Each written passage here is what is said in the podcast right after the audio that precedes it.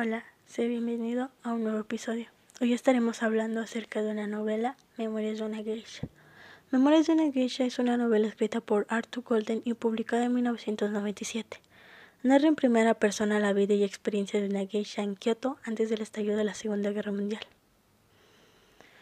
Más bien, una geisha es una artista tradicional japonesa que tiene la tarea de entretener y manejar a los asistentes en fiestas, reuniones, ceremonias o té o banquetes su aprendizaje suele comenzar a los 15 años o a veces a edades más tempranas. Si bien actualmente las geishas son mujeres, antiguamente también existían geishas masculinos con formaciones en diferentes artes como música o danza. La etimología de la palabra explica que geisha es un término japonés que significa artista, formado por, los fenómenos gei, que significa arte y habilidad, y sha, que expresa persona. Antes de la Segunda Guerra Mundial, en Japón, las maikos, aprendices de geisha, normalmente venían de familias pobres, ya que la profesión de geishas era la única posibilidad que tenían para subsistir. Hoy en día las mujeres escogen la profesión libremente sin, sin ningún tipo de obligación. Debido a la miseria y hambruna que había en esa época, las niñas eran vendidas a las oquillas, casa donde vivían todas las geisha, bajo la tutela de geisha anciana a la que llamaban Okazam.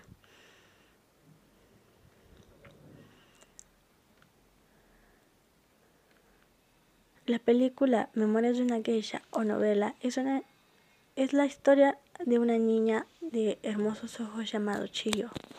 Ella vivía en Yoridoi, un pequeño pueblo pescador, con su familia. Su madre murió de cáncer de huesos y su hermana fue vendida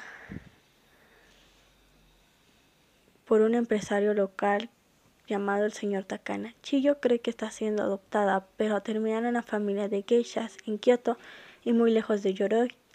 Chiyo vive en Okiya, que es una pensión de geishas. Lokiya está dirigida por madre, una empresaria severa, a menudo cruel.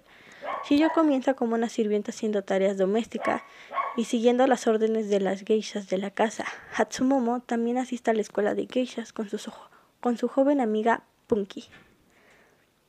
Hatsumomo está desesperada por sacar a Chiyo de la hoquilla. Ella le dice a Chiyo a dónde llevar a su hermana, a un prostíbulo al otro lado de la ciudad. Chiyo intenta escapar, pero se lastima en el proceso. La sacan de la escuela y la condenan a ser una sirvienta de la hoquilla para siempre, y nunca vuelve a ser, y nunca volvió a ver a su hermana.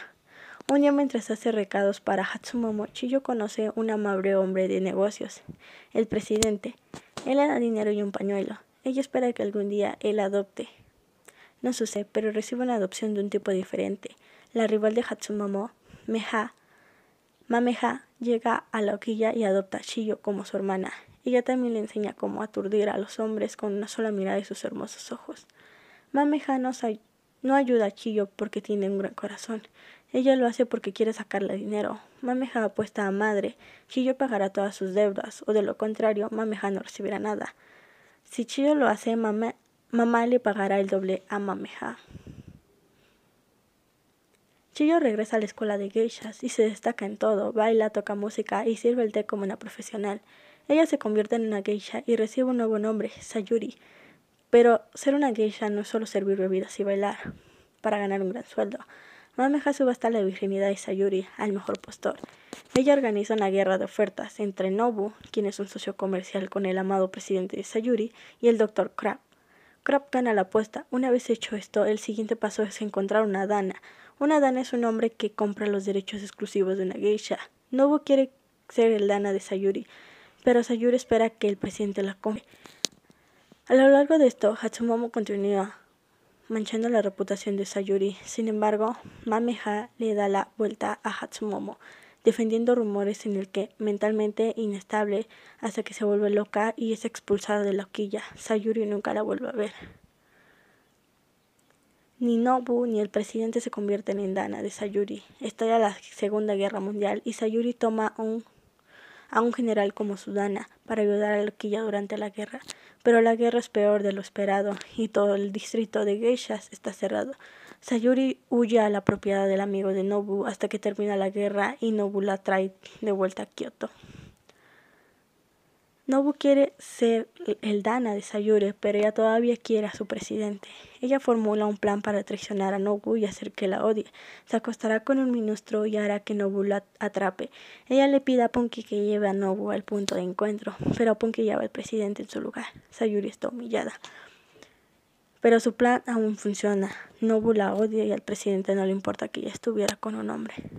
Se alegra de que novio esté fuera de escena, porque quería que a Sayuri, desde que la vio por primera vez, fue el quien le pidió a Mameja que la adoptara y la convirtiera en la geisha que soy. Él se convierte en su dana. Ella tiene su hijo ilegítimo y le pide mudarse a la ciudad de Nueva York. El presidente cumple y Sayuri abre su propia casa de té en la Gran Manzana y vive feliz para siempre. Cierra sus memorias reflexionando sobre todos sus amigos y familiares a quien ha perdido a lo largo de los años, pero conserva su perspectiva esperanzadora y su impresionante kimono. Sabemos muy bien que el realismo mágico fue un movimiento artístico y pictórico y literario del siglo XX, del siglo XX, que intenta mostrar lo irreal o extraño como algo cotidiano o común. Su objetivo no es el despertar emociones, sino expresarlas, siendo además y sobre todo una actitud frente a la realidad. Aquí hablaba la realidad de Kimono, de Sayuri. Hablaba sobre cómo fue la vida desde que comenzó como aprendiz de geisha hasta convertirse en una.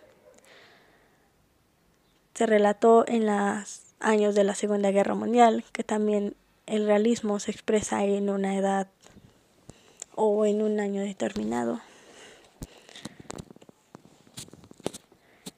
Y espero verlos en un próximo episodio.